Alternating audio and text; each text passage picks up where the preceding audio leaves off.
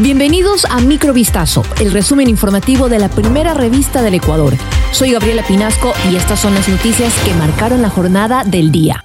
Luego del asesinato de Natalie López, directora administrativa del Hospital Teodoro Maldonado Carbo de Líes, se han registrado al menos seis renuncias de altos funcionarios de la Casa de Salud.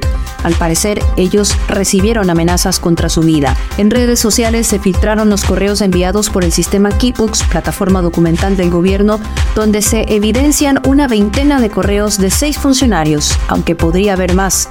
Son directores, jefes y coordinadores de distintas áreas del hospital.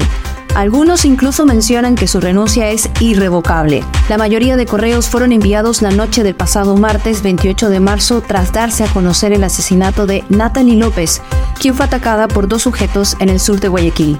La Comisión de Transparencia y Participación Ciudadana de la Asamblea Nacional recibió este miércoles 29 de marzo al presidente del Consejo de la Judicatura, Winman Terán, para que amplíe y fundamente las metas alcanzadas por el organismo el año pasado. Allí reveló que la función judicial tiene una carencia de 2.000 jueces, lo que impide que el despacho de los procesos sea fluido. En su comparecencia a la mesa legislativa, Terán advirtió que el personal de jueces y operativo se verá mermado por la reducción del presupuesto de la institución y que esa es una de las causas del represamiento procesal. Expresó que resulta preocupante que un ayudante judicial brinde su apoyo a dos y tres jueces y que igual sucede con los secretarios que sirven a más de un juez, todo ello por la afectación del gasto corriente del Consejo.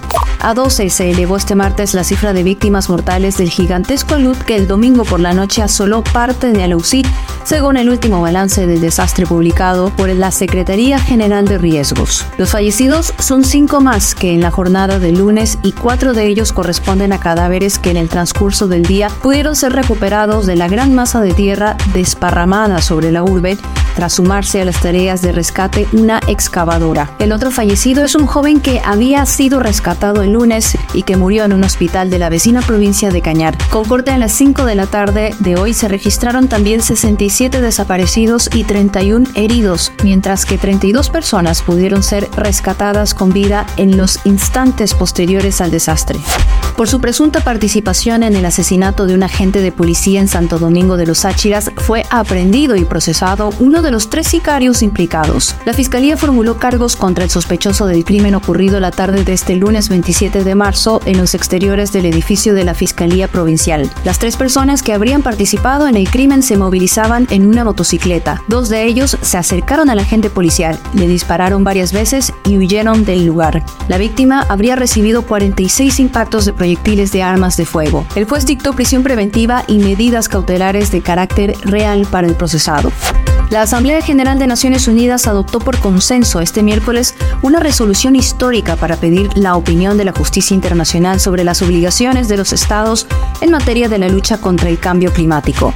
Con la adopción de esta resolución patrocinada por más de 130 estados, la Corte Internacional de Justicia tendrá que dar su parecer sobre las obligaciones que incumben a los estados en la protección del sistema climático para las generaciones presentes y futuras. Juntos están escribiendo la historia, fue lo que dijo el secretario general de Naciones Unidas, Antonio Guterres, a los delegados al estimar que, aunque no sea vinculante, el parecer del organismo judicial de la ONU podría ayudar a los dirigentes del planeta a adoptar las medidas climáticas más valientes y fuertes que tanto necesita el mundo. Esto fue Microvistazo, el resumen informativo de la primera revista del Ecuador. Volvemos mañana con más. Sigan pendientes a vistazo.com y a nuestras redes sociales.